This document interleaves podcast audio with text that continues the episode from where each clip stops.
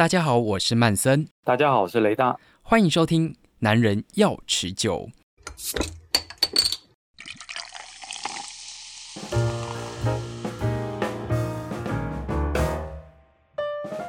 哇，这个二十四节气在今天呢，终于到了最后一集，其实有点小伤心啦，因为接下来就。应该就比较少机会可以跟雷大这样继续聊了。好，但我们今天呢，先来聊这个今天的这个节气，叫做谷雨。谷雨呢是一支比利时艾尔。嗯嗯，那在台湾哦，其实呃，像我之前去过一些，不管是精酿啤酒吧，还是一般的这种啤酒吧，我发现这个比利时啤酒几乎占了大多数。诶，就是它在市面上，可能有时候进去看那个品系就，就哦，都是比利时的。这是哦，对啊，台湾特别爱好这个比利时啤酒吗？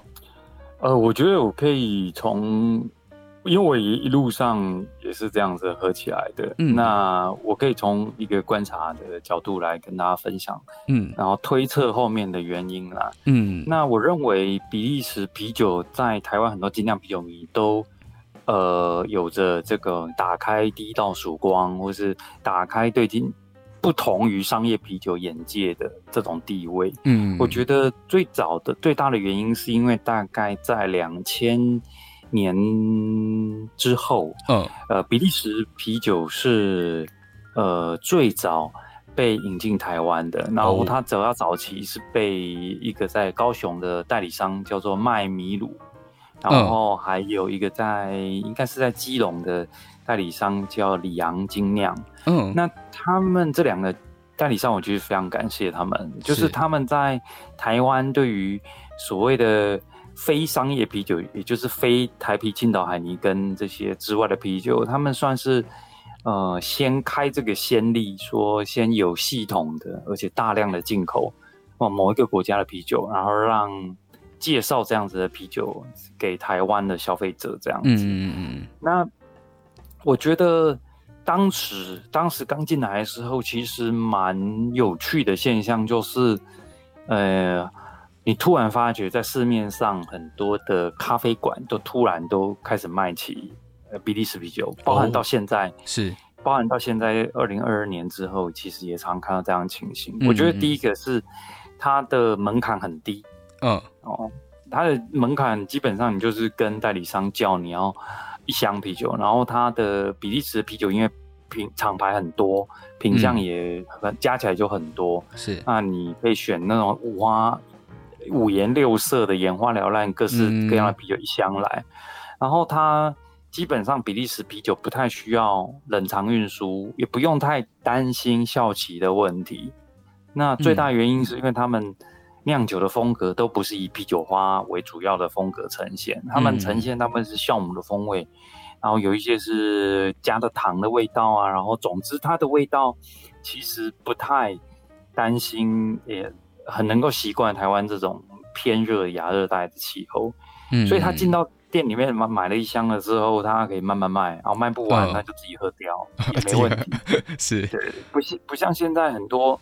所谓的现在很红的 NEIPA，嗯，好，那你假设从英国进 Cloudwater，哦，嗯、那或者是从日本现在有代理商从日本进一些非常特别的，然后也是做 NEIP 的新的酒厂，嗯、哇，那空运进来，那一瓶卖卖都要四五百块，然后他要很拼那个时间卖的时间，因为它的新鲜程度就跟它再加上了时间成反比，嗯嗯嗯嗯，那你就要大家赶快买。然后压力非常大，嗯，那相反的比利时啤酒就非常的平易近人，嗯，对，所以当他最早进来台湾的时候，很多人有这样子的选择，很多咖啡馆就开始卖起精酿啤酒了，嗯，所以这也是我跟精酿啤酒的邂逅的开始，这样，所以，所以一直对这个也很有感情。所以雷大第一支喝的也是比利时的啤酒吗？对，我第一支喝的我。印象不是很清楚是哪一支，嗯，但是不外乎就是像曲妹啊，这个是很有名，比利时的修道院啤酒，嗯，然后或者是 Duvel，嗯，或是有人念 Duvel，就是恶魔的意思。啊，D 开头那个白色的酒标为底，然后上面打金色的字这样子。嗯，对，不外乎就是这几支啦。对啊。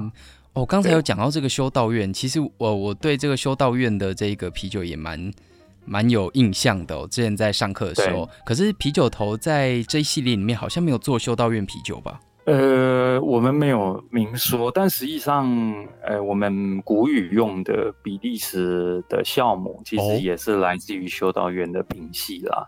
哦，那可能很多人都对修道院觉得，哇，好好神秘的色彩。对啊，对，实际上，这个我相信这也是比利时的啤酒文化。能够成为所谓联合国人类的非物质文化遗产一个很重要的某个因素，嗯，就是他们比利时在修道院里面，他们的修士传承了所谓天主教严规的这些修道院，必须要你除了读经祷告侍奉上帝之外，你还要工作，呃，然后你要生产物物品，然后去贩售，然后养活修道院自己，嗯，所以他们其实好几百年前就开始酿啤酒在卖了，是哦。好像他们在卖起司啊，卖卖糖果啊之类的这样子的、嗯、的产品，嗯，所以他们酿了好几百年。然后我觉得这些可爱的天主教修士，我觉得一定是像我们 台湾人说的这种最 key 刚，然后就是不会那种乱来啊，就是就是配方该怎么写，哦，他们就是照。认真的照着酿这样，嗯，那也有人开玩笑说上上帝一定有给他们一些特别的秘法。哦，有一些 recipe 就只给他们，酵母品种只给他们，嗯，所以他才能酿出呃在世界上的啤酒迷这么受欢迎的修道院啤酒，嗯，对。但实际上我觉得，觉得都是一些茶余饭后好笑的话题而已。但实际上，因为现在科学酵母的这个科学酵母公司很多，所以你其实都买得到。嗯，修道院出来的酵母品系，然后修道院的酿了酒的配方，其实也有很多东西，也有很多可以模仿，也知道为什么他们这样子做会产生这样的风味。嗯，但不管如何，我觉得修道院其实在保留比利时这个啤酒酿造的文化上面占了很重要的地位。哦，那我这边也想问哎。呃，像我们在讲这个修道院啤酒，它有没有一个明定的规定，一定要用什么样的东西、什么样的技法才能叫修道院啤酒？还是说其实只要用修道院酵母就可以了？呃，基本上是你想要平常怎么样叫你自己都可以哦。是哦，就是你提到，就是你有用修道院的酵母，嗯，那你你也可以提到你，你假设我是台湾啤酒头，我也可以说，我就用用他们的配方，我也是从某个修士。私底下我参观的时候，他塞一个纸条给我，好是，然后然后我就这样子酿。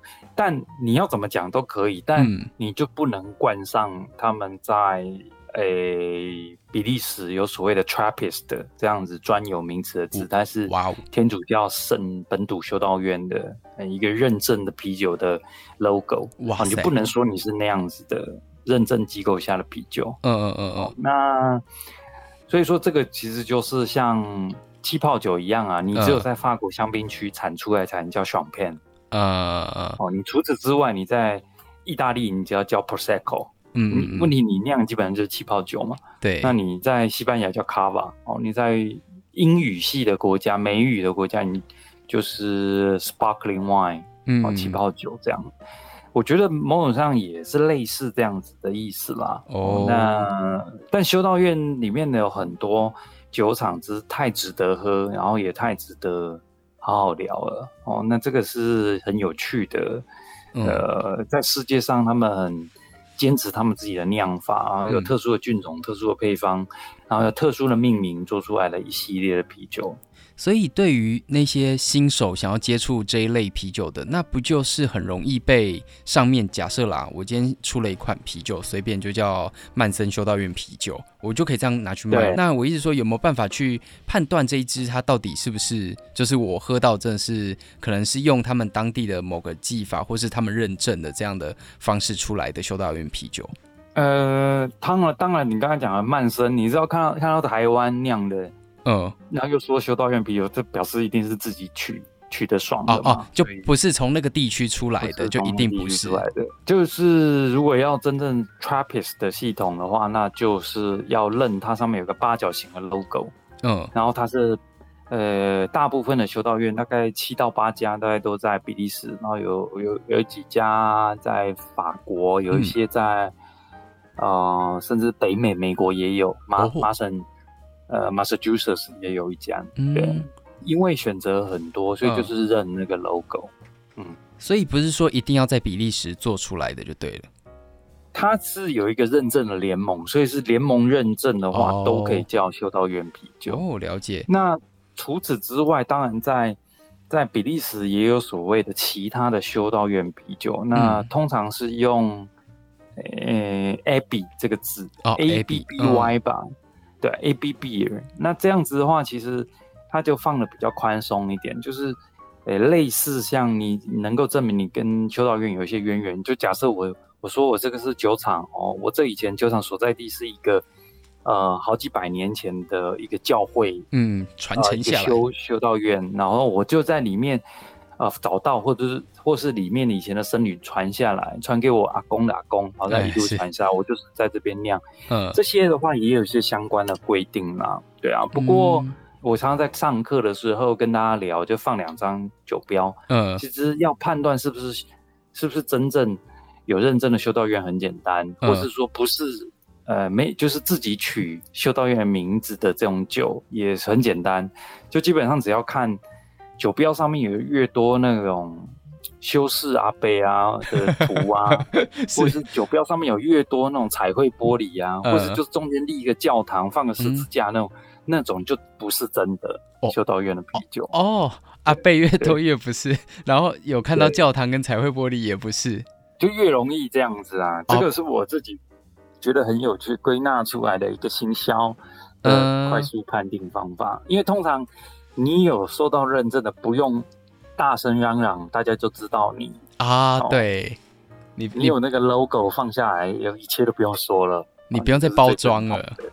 对，那其他的很多都是需要一直告诉你哦，我是修道院哦，我是修道院，我跟那个教会有关系哦。嗯，对啊。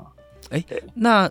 讲回来这一支古语哦，那为什么雷大当初在做这一支的时候，不会也想要去把它呃做成修道院啤酒这样的？就是就算是那个刚才有说到那个 AB，对，也可以吧？因为像你们也用到这个修道院的酵母，那为什么也不会想要就是把它变成一个修道院的形象？我们当初。想要呃，古雨跟立夏是我们的创业作品。是、哦、当初想要做这两支酒，当然就是想要做一道一件事情，就是希望跟市场的距离，哦、我们就是迈开这两步之后，跟市场是距离不要太远，然后也不要太近。是哦，那不要太远的意思是。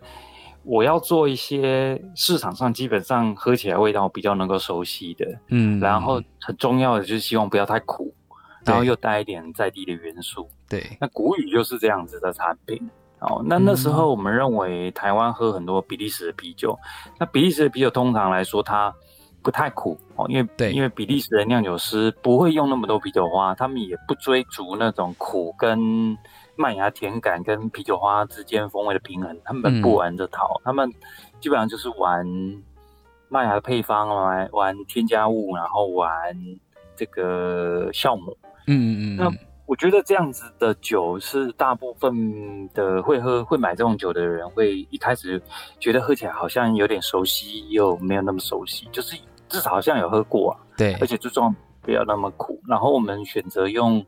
呃，台湾很有名的这个乌龙茶加进去 fusion，哦，哦，就是也要让它沾染到台湾这个非常有名的这个茶茶叶，呃，农产品的风味。嗯嗯嗯。对，那这个是我们当初的设定啦。那至于有没有要强调修道院，我们那时候虽然酵母的品系是来自于修道院的，嗯，但那时候我觉得这个东西要解释下去会解释太远了，是这样。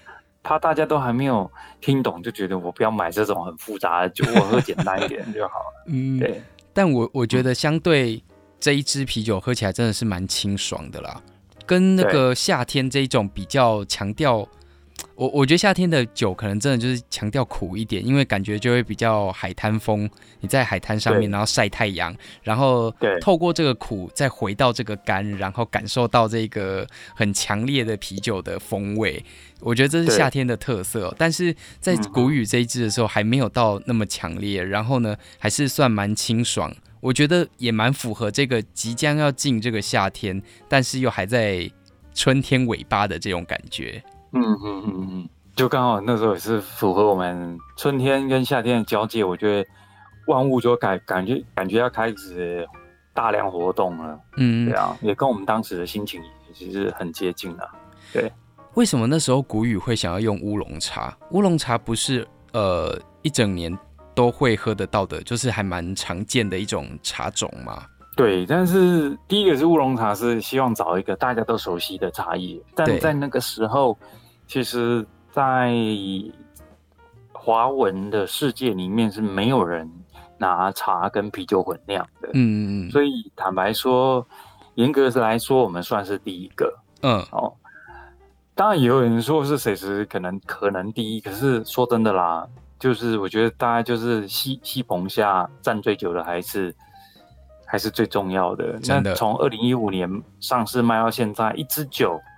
一支呃所谓的精酿啤酒要能够在台湾市场连续卖七年，到现在我们还在卖，是我觉得这本身就是一件奇迹，因为是因为这个市场喜新厌旧的程度其实非常高，嗯，哦，所以很多人大部分都追逐新酒。那过去的酒很多就是卖给一年，OK，第二年销售不如预期，他就要退出市场。嗯，对啊，所以古语跟立夏，我觉得是很不容易的啦。嗯，对啊。那当初一开始的话是没有人做过茶啤酒，所以我们当然要选一个一般人最熟悉的茶叶品种来做，呃、所以就是称为乌龙茶跟古语。嗯，我刚才有讲到这个市场很喜新厌旧，我觉得的确没错，因为现在。呃，随着这个啤酒文化越来越盛行哦，我觉得呃，大家开始接触到新的啤酒的时候，例如可能从酒标开始看啊，从上面的包装设计啊，然后再就是从口味啊，只要一有新的潮流进来，那旧的那一批可能就。下一波就不见了，就是市场上可能就也找不太到了，因为厂商他们当然也不想要赔钱，所以在这种状况下，可能呃造就了很多的啤酒，当然还是会有屹立不摇的，但是呢，可能有一些啤酒就因此我们就很可惜也没有看到。好，我觉得讲回这二十四节气哦，我觉得在这个 嗯最后我们聊到这个谷雨的时候，其实也我想应该很多人也好奇啦，在这二十四节气里面。呃，二四支当然有卖最好的跟卖最不好，这应该呃跟大家分享没关系吧？哦，没关系，没关系，我们乐于分享这个事情。对，就就是卖最好销售、呃、一直最受欢迎的，其实毋庸置疑就是小满。哦哦，小满哦，对，小满可以轻易的，就是呃击倒所有的其他的竞争者，包含节气的、啊，包含其他可能是特殊的。呃，产品，嗯、对啊，就是很厉害啊，真的。其实坦白说，嗯、呃，现在小满某某种程度，我们还留一些呃糖分在残糖在酒里面。嗯嗯嗯。那不外乎是因为我们也有做过，就是把残糖全部都吃完，然后做成完全不甜的冬瓜茶啤酒。可是其实那个蛮。蛮不能够适适应的，就是喝下去闻到明明是冬瓜茶，为什么就不甜呢？呃，就是好像少了少了一个很重要的一角一样。冬瓜茶在大家印象中应该是很甜腻的。对，但我们就是决定要把它留下一点点的甜味，些许的甜味，然后再加上、嗯、呃，也平衡这个啤酒本身会有的苦味这样子。嗯、然后它整体的风味让大家会觉得想到。童年吧，台湾，然后，所以它一路上一直是我们的销售的第一名啦。嗯，好，那当然有第一名，当然也有就是 呃需要大家多支持的一支啤酒。对，有有哪一支是大家需要多去看一眼，然后呢有机会可以拿来呃多喝一口试试看的呢？呃，不外乎是寒露跟清明哦。哦，这两支真的很少看到耶，很少看到，因为就诶，第一个是寒露嘛，那寒露基本上因为它是一个薄荷的啤酒，当初其实是帮江振诚主厨做的、呃、的搭餐的酒啦。可是对于可能一般人来说，没有把它真的拿来搭配海鲜或前菜，大概会觉得它非常的猎奇。你说都 薄荷味，对，那就就没有办法理解到 chef 当初大家想要拿这个来搭配食物的想法，或许是这样吧。嗯、然后另外一个当然是卖不好，当然这是像清明这样子哦。有个人说是名字不吉利啊，那 哪会？但哦，然后但是也有人觉得风味上面不是人人都可以接受。嗯，不过我觉得。觉得还是因为我们清明当年上市的时候，第一批发生了一个灾难，嗯、我写在这个啤酒头的 Facebook 上，是对，然后那个灾难让很多人从此觉得这个清明就是来乱的，哦，就是风味很恐怖，然后没办法接受。但那个当初是我们在酿造上面真的没有控制好，所以就是只能跟大家说抱歉啊。不过从之后每一个批次来说就很 OK 的，所以我也蛮喜欢这样的酒，但嗯，对，但是销量一直没什么起色这样子。我我觉得我自己喝完以后，清明的确就是周边的朋友，他们对于这样的口味就是愿意尝鲜，但是感觉上续喝力没有那么的高。我觉得不外乎。就是没有什么甜味，没有什么甜味。然后那个，虽然我觉得烟熏味我我我还蛮喜欢的哦，但是对于那些不常喝啤酒，就是精酿啤酒或是像这种烟熏啤酒的人来说，真的甜味真的是一一大杀伤力。对啊，没错。好，我想这个大家其实听完这样二十四节气，大概能了解，就是从节目里面大概也可以理解到说，呃，有一些啤酒真的在市场上。可能是呃少数爱啦，它真真的可能没有办法到整个普及到市面上哦。但当然也有这种很受大家欢迎的，但是它就是市面上喜爱的。我我觉得各有各的特色啦。但是呢，我觉得要怎么去分别这些东西到底是不是你喜欢的，就是。都喝过一遍，看到有什么新鲜的出来，就先拿来，然后先喝过一遍。我觉得二十四节气做到现在，这个品质的管理是非常的棒。在这些冷链啊，然后在一些可能市面上买得到这些商家来说，他们也都蛮用心的在保存这些啤酒。我觉得就。有机会啦，就是不管你去哪一个咖啡厅啊，哪一个卖啤酒的啊，或者是某一些店面里面出现啤酒头，然后还是新品的时候，我觉得真的不妨就拿一支来试试看哦。然后二十四节气，我觉得真的就是在台湾，我觉得就是屹立不摇啦。这二十四节气，我想每一年都会。有人疯狂的敲碗，哪一只太久没出现，一定会有人出来敲碗的。所以，呃，既然有人敲碗了，就请大家也帮忙支持一下哦。二十四节气，那真的到今天有点感动哎，快落泪了。二十四节气完成了，在我一开始做这个节目的时候，就非常想要跟这个啤酒头来聊这个，然后后来巧遇到雷大，所以跟他一起来聊这个企划。好，我就想这二十四节气应该也不是一个结尾啦。那在未来会不会有新的企划呢？哦，我们当然会希望有。对，那如果大家有什么好的 idea 发想，也欢迎投稿给我们啊。哦，可以投稿对不对？对对对，这实在非常欠缺点子啊。嗯啊，我们的酒厂是希望今年下半年九月，希望啊，对，那到时候再邀请大家来玩。哎，不是说年初吗？啊，我们延了很多次啊，所有该碰到的事情 我们都碰到，不该碰到的也碰到了，所以吃饱饱吃全餐。好，对，全餐吃完，然后九月就开，这样。希望，希望。好，努力中。我我觉得当然也是希望接下来有更棒的企划啦。那之后呢，也希望是可以继续邀请雷大来节目里面跟大家聊啤酒，OK 吧？好的。好的，没问题。好，这二十四节气还有这个男人要持久，非常感谢雷大这二十四集的这个陪伴哦，谢谢雷大。好，谢谢曼森。